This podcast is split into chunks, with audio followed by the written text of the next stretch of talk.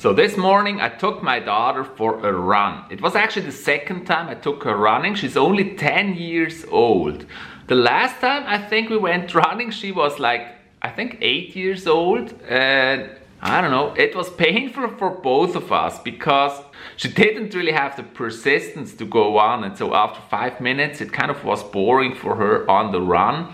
And there's also those uh, places where you can do exercises like push-ups, or pull-ups and stuff on that route that I'm usually taking. But nevertheless, it got boring for her last time. But today we went for a run again and she wanted to be with it. You know, she's heavily into gymnastics, so she is actually very fit. In terms of gymnastics, I think she's very flexible.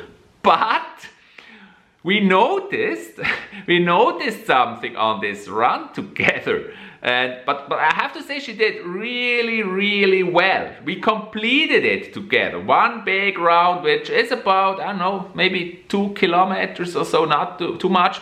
But we had five posts on the run where we did different exercises. I'm gonna tell you about this. But what I noticed here is she really has to work on her stamina and strength.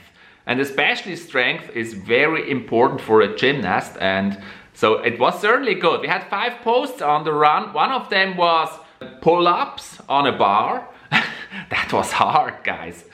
I neglected uh, my, my strength training a little bit. I have to say that. Shame on me! Shame on me! I should have done more.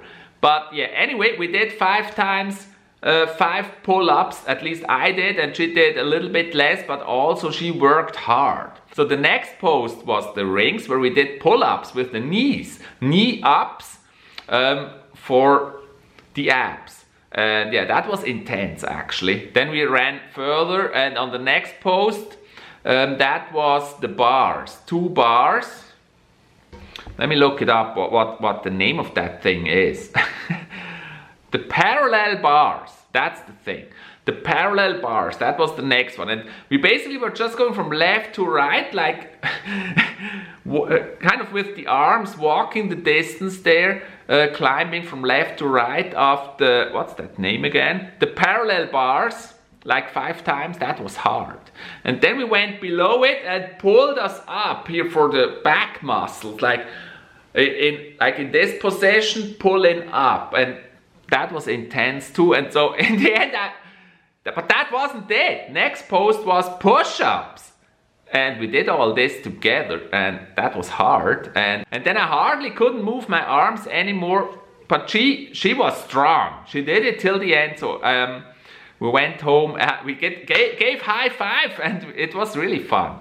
And actually the thing is, um, it was all just about motivating her to do more sports and actually my reason was I enjoyed the time with her, doing sports with her in the forest on this parkour. That was really fun. I really enjoyed it. So get out there, do some sports today.